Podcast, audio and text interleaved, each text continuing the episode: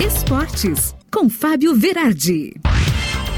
Chegando com o Esportes desta sexta-feira e o Inter se encaminha para um acerto com D'Alessandro, que pode ocorrer nas próximas horas ou até próximos minutos. A ideia é um contrato de seis meses com o ídolo colorado para jogar as partidas do gauchão e talvez compor o elenco do Inter na Sul-Americana também, para daí o D'Alessandro fazer uma despedida oficial do futebol no clube que lhe deu quase tudo na carreira.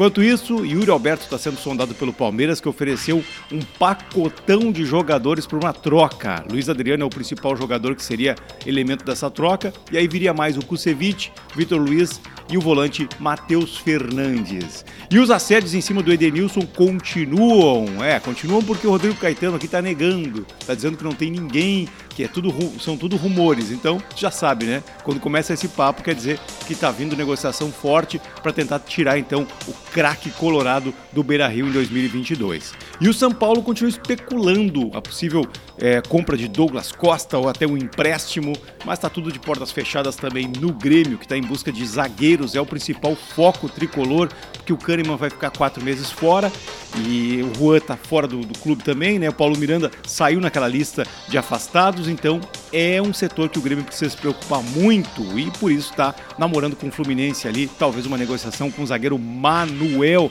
mas vai ter que trazer mais gente. O Alisson e o Douglas Costa também podem ser os próximos a deixar o clube. Depois de Rafinha, Diego Souza e Cortez, a direção anuncia então que nas próximas horas mais uma limpa poderá ser feita. Corte de despesas drásticos. O rico da Série B precisa economizar e o Grêmio está fazendo isso muito bem, já cortou quase 3 milhões de reais. E a FIA anunciou mudanças na Fórmula 1 para 2026 e a principal delas é o uso de um combustível totalmente sustentável. E a temporada mais disputada da Fórmula 1 virou politicagem. A FIA ainda está analisando o incidente que envolveu Nicolas Latifi em Abu Dhabi fez a entrada do safety car. Vamos lá, né? O carro de segurança foi adicionado na volta 54 após a batida. Porém, o que, que aconteceu? Apenas cinco retardatários receberam permissão para ultrapassar os líderes, quando a regra manda que todos passem ou nenhum passe.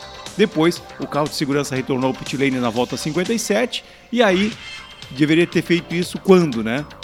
No fim do giro dos carros. Enfim, tem coisa errada aí, o regulamento foi descumprido e a FIA vai analisar isso aí. Vamos ver o que, que vai dar essa grande final da Fórmula 1 2021. Enquanto isso, o Lewis Hamilton e o Toto Wolff da Mercedes não foram na premiação dos melhores da Fórmula 1 no ano que foi em Paris e teve como grande homenageado Max Verstappen. Volto segunda-feira com mais esportes na tua Rádio Sul.net.